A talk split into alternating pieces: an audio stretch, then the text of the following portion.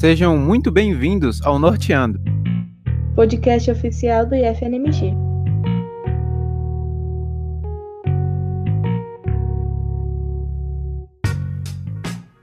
Eu me chamo Jonathan Soares e curso Informática para a Internet no campus Januário. E eu sou Tainá, curso Informática no campus Diamantina. E o tema de hoje são as manifestações culturais, principalmente a festa de agosto, e como ela se mantém viva mesmo em tempos de pandemia. Bom, e nesse episódio teremos três convidados que são muito importantes e bastante relevantes. E vou chamar eles aqui para eles se apresentarem e falarem um, um, pequeno relato com a experiência deles nesses festejos. Fala aí, Denilson, qual o seu norte? O que, que você faz? Meu nome é Denilson Perenes, né? Eu sou professor, trabalho com, é, com história, trabalho com religião e pesquiso as festas religiosas no norte de Minas, trabalho muito com é, romarias, enfim, as diversas manifestações culturais. Né? A festa de agosto eu já venho pesquisando há algum tempo. Na minha pesquisa, a festa aparece numa outra dimensão, ela aparece muito mais a partir das relações familiares, dos altares familiares, das devoções. Então, a festa, para mim, ela começa por aí eu trabalho em cima dessa tese. E mais um convidado que irá agregar em muito nosso debate de hoje. Diz aí, mestre Zanza Júnior, qual é o seu norte? Primeiramente, boa tarde, né? Meu nome é Júnior Pimenta, é titulado Mestre Zanza Júnior. Esse nome eu herdei do meu pai, o saudoso Mestre Zanza, né? Um ícone da cultura norte-mineira, conhecido aqui na região e até mesmo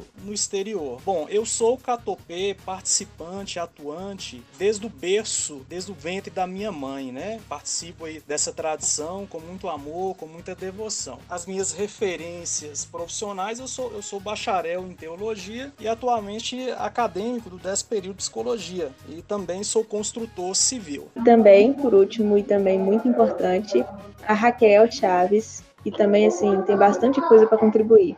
Fala aí, Raquel, quem é você? O que, que você faz? Eu sou Raquel Souto Chaves, sou administradora de empresa, escritora, faço parte da Academia Feminina de Letras de Montes Claros e sou amante das festas de agosto de Montes Claros. Eu comecei a acompanhar Catopês Marujos e Caboclinhos muito nova ainda. Eu morava na Avenida Coronel Prates. Sou filha de, de famílias tradicionais e meu pai, todos os anos, recebia os dançantes dançantes em nossa casa. Toda a vida fui muito amiga, muito engajada com os mestres. Acompanho o mestre Zanza. Há uns oito anos atrás, ele me chamou para ser, me convidou para ser a primeira mulher catopê do terno dele e me delegou a função de cuidar das mulheres catopês.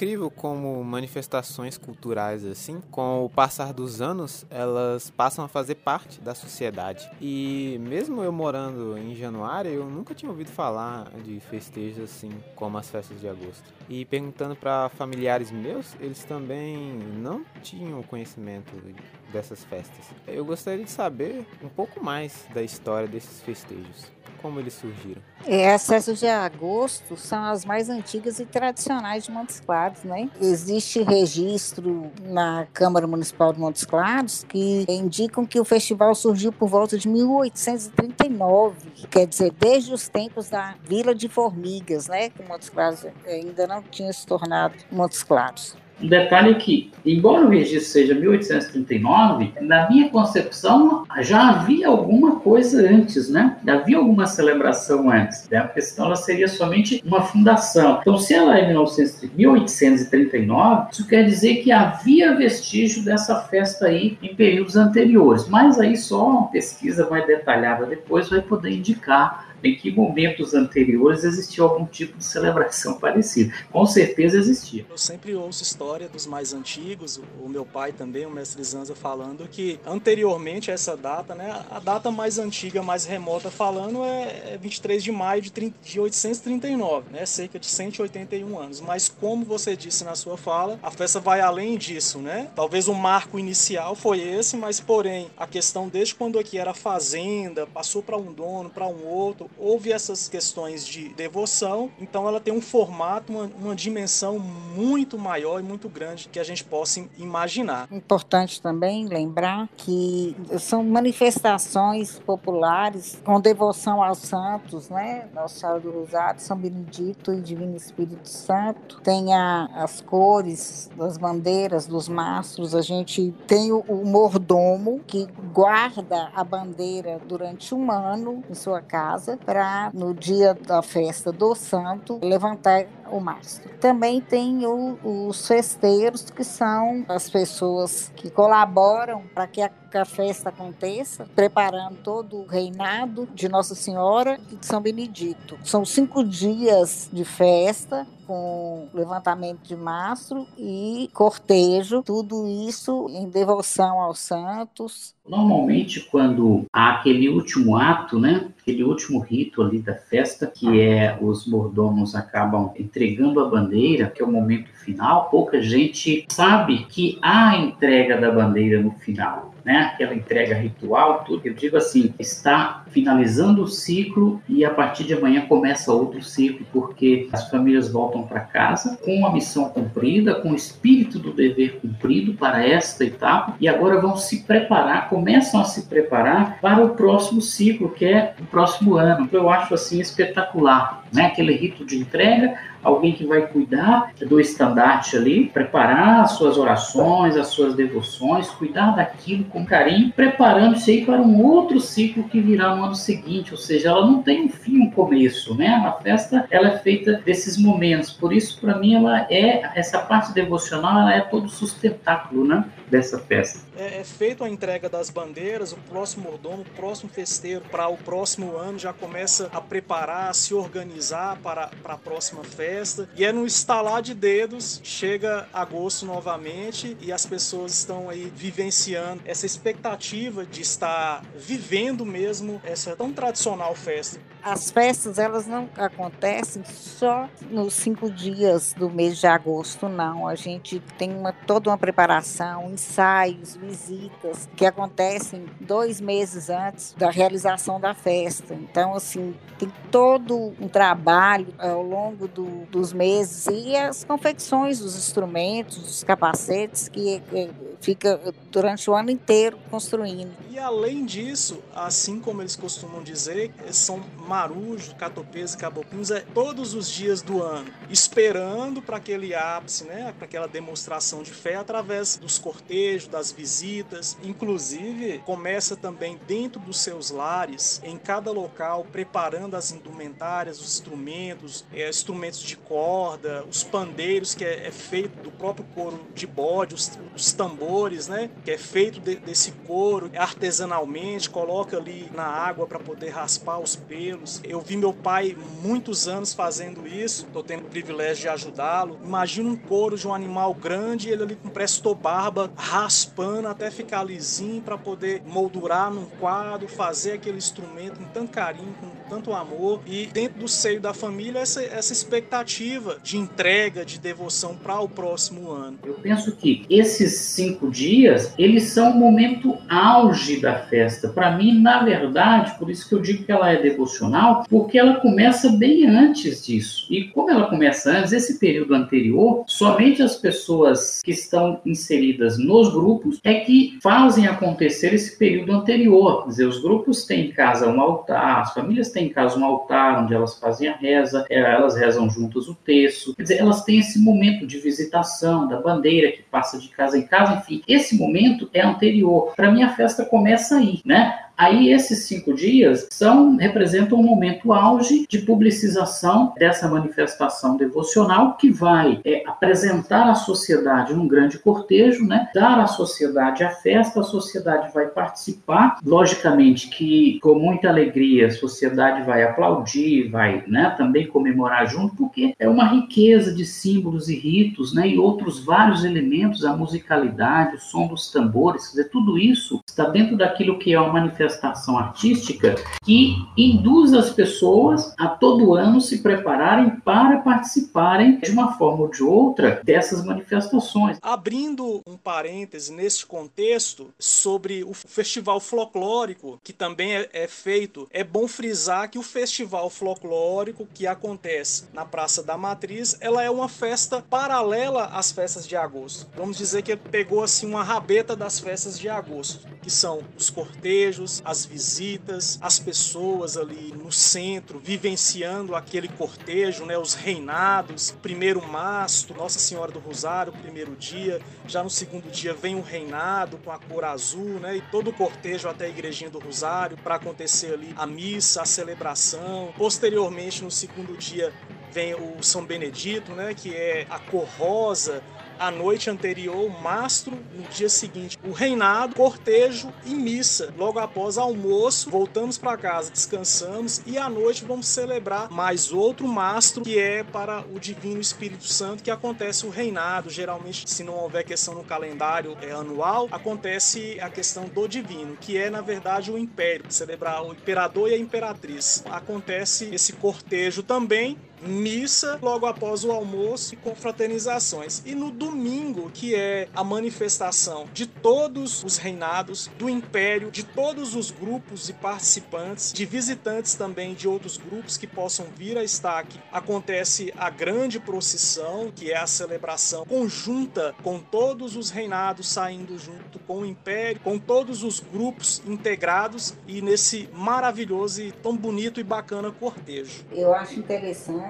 falar de cada termo. Os catopês aqui em Montes Claros são três grupos, três termos de catopês sendo dois de Nossa Senhora do Rosário, né, que é o do mestre João Farias, que hoje está sob o comando do mestre Yuri, que é o, o neto do mestre João Farias. E os, os catopês, que são de Montes Claros, são os que mais preservam as influências africanas, né, no que diz respeito aos rituais, os instrumentos, nos termos de catopê, a gente pode ver tamborins, tambores, bandeiros, os marujos. Os marujos é, são de origem portuguesa. Os ritmos lá do fandango são com é, violas, pandeiros e, e rebeca, né? Os, os caboclinhos é, é, retratam a, associada à confraria de Nossa Senhora do Rosário. Então são festas que também têm muita promessa durante o ano para os santos de devoção e só quem está dentro das festas e que sabe contar e falar como que é essa emoção.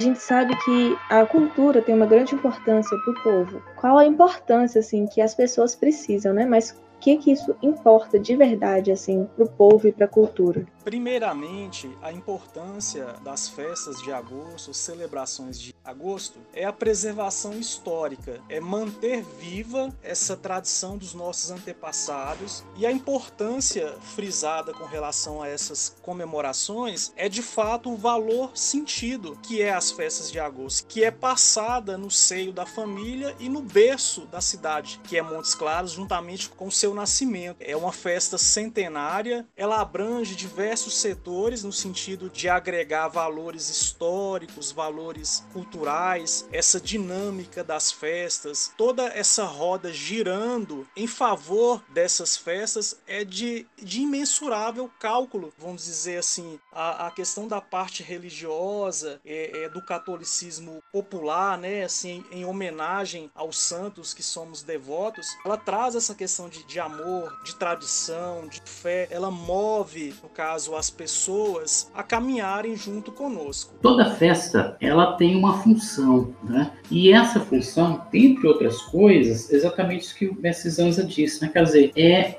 guardar a memória. Né? Uma festa assegura as memórias de uma família, de uma comunidade, de uma sociedade, porque ela mantém viva a tradição de celebrar alguma coisa. E essa celebração, essa alguma coisa, é a devoção. Então, esse também é o eixo central da festa. Isso tem um valor simbólico muito forte. Esse conjunto de elementos públicos que acontecem durante esses cinco dias, né? da, da comida, das danças, de outros grupos que também se apresentam apresentam nesse mesmo período é um conjunto de valores que agregam a festa de agosto devocional. Né? Então, isso ah, enfatiza o que? As relações socioculturais da sociedade, fortalece as relações de manifestações das famílias congadeiras, né? fortalece o significado dos ritos, dos símbolos, do cortejo, né? É, das bênçãos. Então a festa ela tem essa função, né? Preservar as memórias e as memórias estão aí são memórias da cidade, são memórias dos bairros, memórias das famílias, né? É, dos parentes, enfim, fazer a preservação dos elementos simbólicos que essa festa traz todo ano, né? Quer dizer, a ornamentação das ruas, o colorido das roupas, os próprios tambores, né? Dizer, que dão um ritmo, dão os tons a essa festa, a musicalidade que é muito específica, né? Um ponto também importante importante que frisar e da questão dos parceiros, da comunidade em si. Tem a questão da ONG Amigos Catopês, que é, faz uma parceria muito grande de apoio mesmo, de logística, de auxílio, medicamento, com alimentação, com aquelas dificuldades que as pessoas estão tendo no, no seu cotidiano. Então, isso aproxima mais as pessoas. Na verdade, é um círculo que une fé, que une amor, que une esperança, mas forma uma unidade. Eu vejo vejo como se fosse um só ser, uma só visão com relação a essas festas. Eu acho importante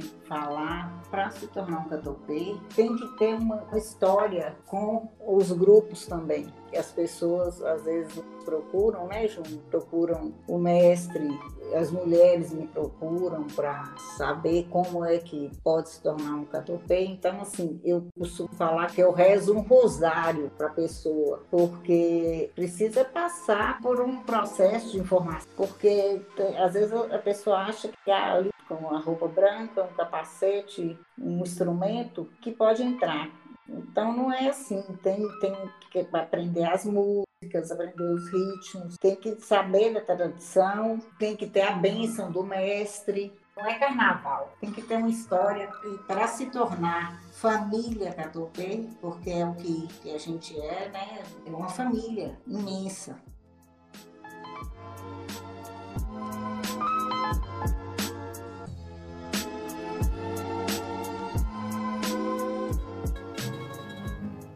As festas de agosto são tradicionais não só em Montes Claros, mas em algumas regiões do norte de Minas. Eu mesma estava em Virgem da Lapa essa semana, que é uma cidadezinha perto de Araçuaí. Eu estava conversando com as pessoas, elas estavam assim muito chocadas de não estar tendo a festa de agosto pela primeira vez em assim muitos e muitos anos. Então, assim, a gente sabe que tem esse ponto que, assim, que é relativamente negativo, que é de não ter a festa, mas é compreensível porque é necessário. E quais são, assim, que vocês acham os pontos positivos desse isolamento social? E se tem algum ponto positivo? Agora, em tempos de pandemia, nós podemos perceber que as pessoas estão ansiosas pelo fato de não acontecer as festas de agosto, mas, porém, em concordância com todos os mestres, com os membros, né, tivemos diversas reuniões. Vai acontecer o Festival Agosto Vivo. É um marco importante também, porque a questão da diversidade de cultura e de artistas que tem na região, e uma iniciativa muito, muito bacana do jovem chama Fábio Botelho de frisar sem fins lucrativos, mas de manter a tradição das festas de agosto, superando esse isolamento provocado pela pandemia. É no sentido de evocar essas forças espirituais, né, para viver pelo menos esse clima, já que não vai acontecer a festa de agosto em si, mas esse agosto vivo é uma representação com rodas de conversa, com lives, com eventos, com doações de cestas, com concursos artísticos, uma série de eventos que vão acontecer e principalmente as missas, né, as missas de para todos os santos vão ocorrer as missas com toda a segurança, lógico, com um número reduzido, mas representando, caso essa representação simbólica de uma pequena parte do que é a festa de agosto. Olha, você fala da, né, da festa de Virgem da Lapa, que é uma festa centenária também, né? Festa muito importante. Agora, essa, as festas mudaram de data ao longo do tempo, né? Em função do calendário da igreja, né? Umas se tornaram outubro, outras no primeiro semestre, tal, mas o agosto ele é um mês importante para muitas dessas festas de congado, assim como, por exemplo, a festa de Francisco Sá, ela é, ficou em setembro em função da festa de agosto em Montes Claros, a festa do Congado de Bocaiúva é final de setembro para outubro também, então ajuste no calendário. A festa de São Romão, que é talvez a mais antiga no Norte de Minas, ela acontece em outubro, né, juntamente também com os caboclos, e assim, e tem outras festas na região que acontecem em datas diferentes, essas muito importantes. Agora é importante destacar aqui, o congado no sertão norte de Minas é um congado que tem as suas especificidades, né? que a gente chama, por exemplo, de catopê, ou mesmo chamando congado, como é o caso de São Romão, ele tem elementos muito específicos do lugar, diferente daquele congado que a gente é, vê, por exemplo, em algumas regi em regiões mineradoras, né? tem, ou tem outros adereços, tem outra performance, embora tenha a mesma importância simbólica, mas essas especificidades a gente não pode perder de vista. No caso do Jequitinhonha, no caso Virgem da Lapa, assim, o Congado também é uma, é uma maravilha, você tem as festas das Irmandades, do Rosário, enfim. Agora, eu particularmente não vejo pontos positivos e negativos. Por quê? Eu vejo que a devoção é o elemento que sustenta essas festas. A parte devocional, que é o pilar das festas, continua acontecendo, porque ela é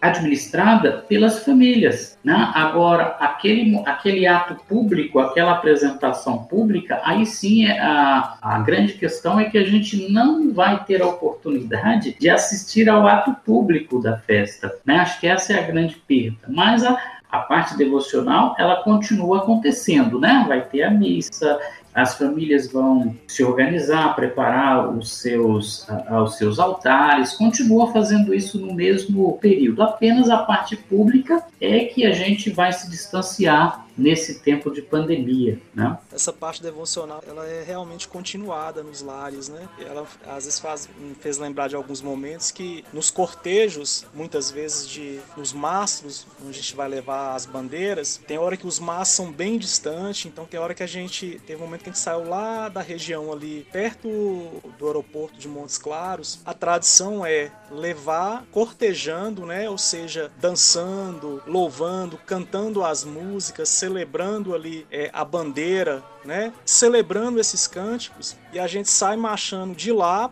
próximo ao aeroporto até o cenário da igrejinha do Rosário. Então, assim, tem gente que fala assim, mas vocês são doidos de sair de lá e descer de a pé, cantando e dançando, fazendo meia lua, voltando, mas assim, é o prazer, é aquela emoção contagiante, aquele sentimento, aquela energia que nos dá pra gente poder fazer essa caminhada, esse atributo, essa jornada até o levantamento do mastro. Então é muito bacana porque a gente vê pessoas também de idade, pessoas que às vezes não estão bem fisicamente, mas é gerado essa força, né, esse, esse, motor, e a pessoa tem esse ânimo e vai fazer o cortejo junto, uns pagando as, as suas promessas, né, devolvendo aquilo com amor, com carinho e participando desse cortejo. Eu gostaria de perguntar, mesmo Júnior tendo pontuado um pouco sobre as festas não focadas em Montes Claros, mas nas regiões ao redor, gostaria de saber o que vocês teriam para falar sobre outras manifestações, outras festas de agosto em outras regiões.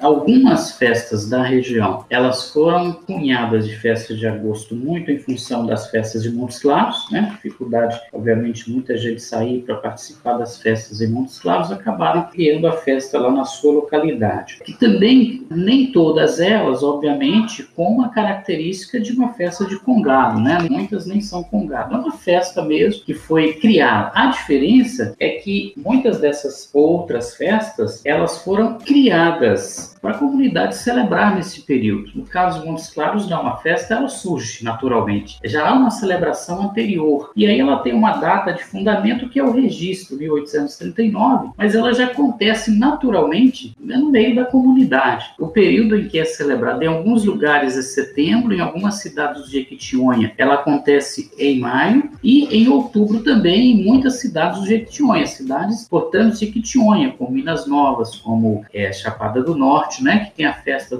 das Irmandades dos Pretos, elas acontecem em outubro, que celebra Nossa Senhora do Rosário e pega ali como auge mais ou menos o dia 12 de outubro. Em outras várias cidades, em torno do dia 12 de outubro. Agora, vamos lembrar, são datas que muitas vezes foram modificadas em função do calendário da igreja, tá? O padre eh, muitas vezes chegou no lugar e ver a especificidade do, do calendário da igreja acabou mudando a festa conforme o calendário calendário da, da igreja. Em muitos lugares teve muitas brigas, né? A comunidade em muitos momentos não aceitou a troca de dias, continuou celebrando distante da igreja, depois de muito tempo voltaram a celebrar na igreja, enfim. É, mas são datas, são festas que têm modificação de data em toda a região. Essas manifestações culturais, elas dependem da característica de cada região. Como ele disse, alguns mudou para setembro, outras para outubro, e vai depender da característica regional de cada lugar, né? A questão mesmo dos catopês dançantes, em BH tem uns grupos lá que é sinônimo de zumbi ou congados, né? Vai depender da região que é expressada essa parte cultural, mas todos com sua devoção, com seu carinho, com seu amor, com suas características, vivenciando, né? A palavra é vivenciar essa tradição e manter e preservá-la, né? De fato. E a gente vê o quanto que isso é importante, tanto para as famílias quanto para as cidades que são assim religiosas e o quanto que está envolvido na cultura, sabe? É parte do povo povo. E assim, vocês já falaram um pouco, né, que dá para a devoção mantém a mesma, não vai ter o presencial, né, mas a devoção continua. Assim, é muito legal, é muito bonita essa devoção que as pessoas têm, e principalmente as famílias aí dos atopês e marujos, e é assim, muito, muito legal. Realmente, quando eu estava fazendo a pesquisa, eu encontrei essa tradição familiar, passando cargo de pai para filho e assim por diante. Um dos elementos, talvez dos mais importantes para a manutenção da tradição, que é o fato de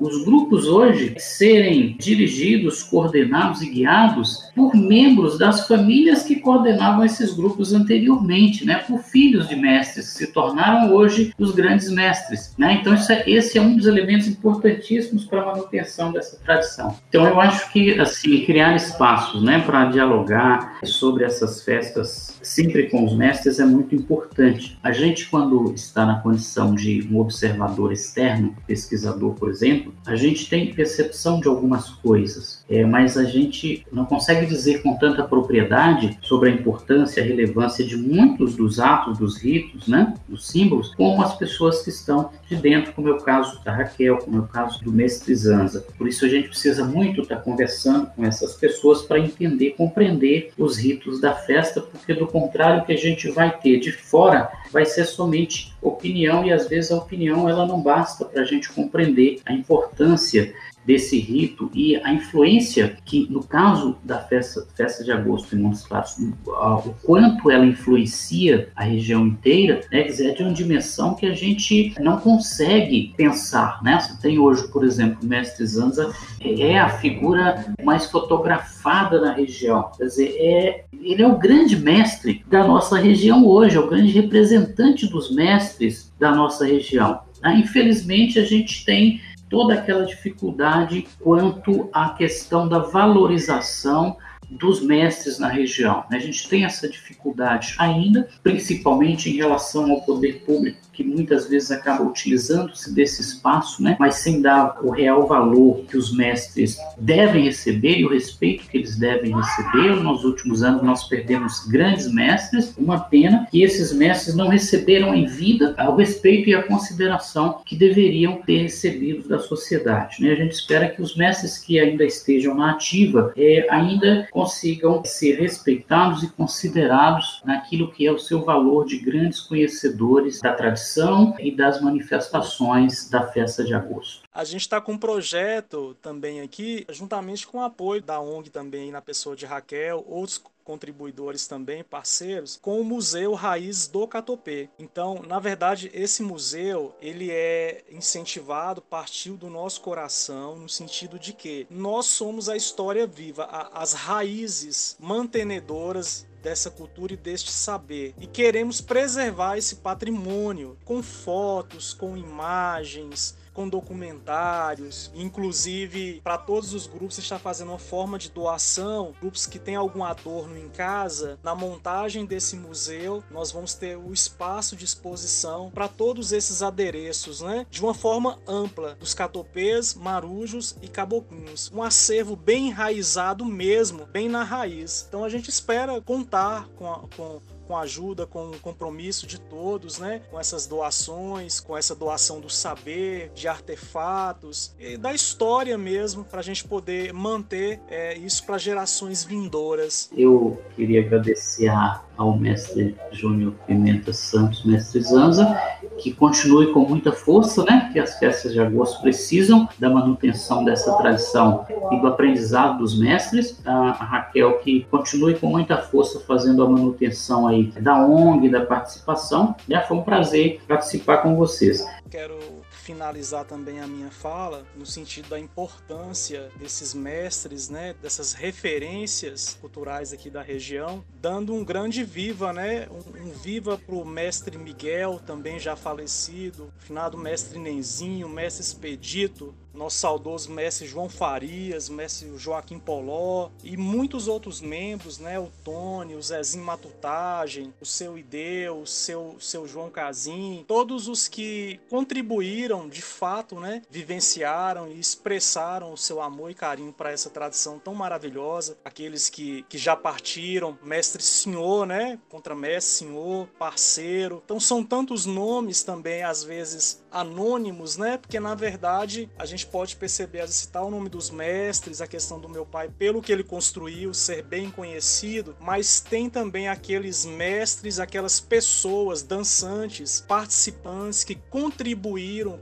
quanto ou tanto quanto nós que já partiram e foram uma expressão viva, né, dessa cultura. E ainda até hoje elas permanecem nos nossos corações, através também das memórias, das fotos que nós temos eu desde criança do lado desses grandes catopês, desses grandes marujos, desses grandes caboclinhos, né? Então, na minha memória, na construção da minha memória, quando eu tinha lá 5 anos, 6 anos, eu lembro dessa turma aí e assim, o máximo que eu puder espelhar no que eles contribuíram, se eu puder conseguir ser pelo menos uma pontinha do dedo, do pé ou das mãos de cada um deles, eu já vou estar muito satisfeito. Então, assim, que Nossa Senhora do Rosário, São Benedito e Divino Espírito Santo nos abençoe grandemente, juntamente com todos que já não estão no meio de nós, mas estão vivos nas nossas lembranças.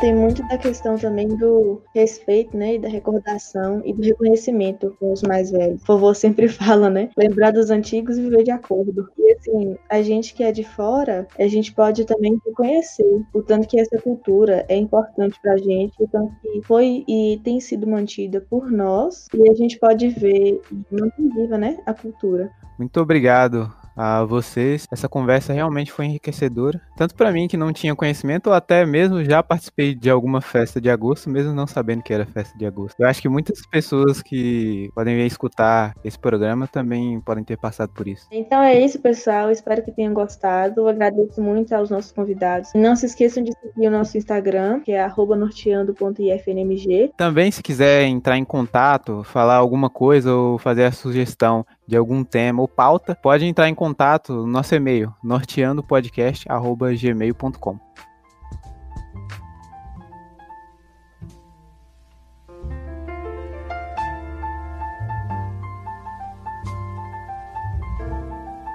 Oh yeah, it's express Two.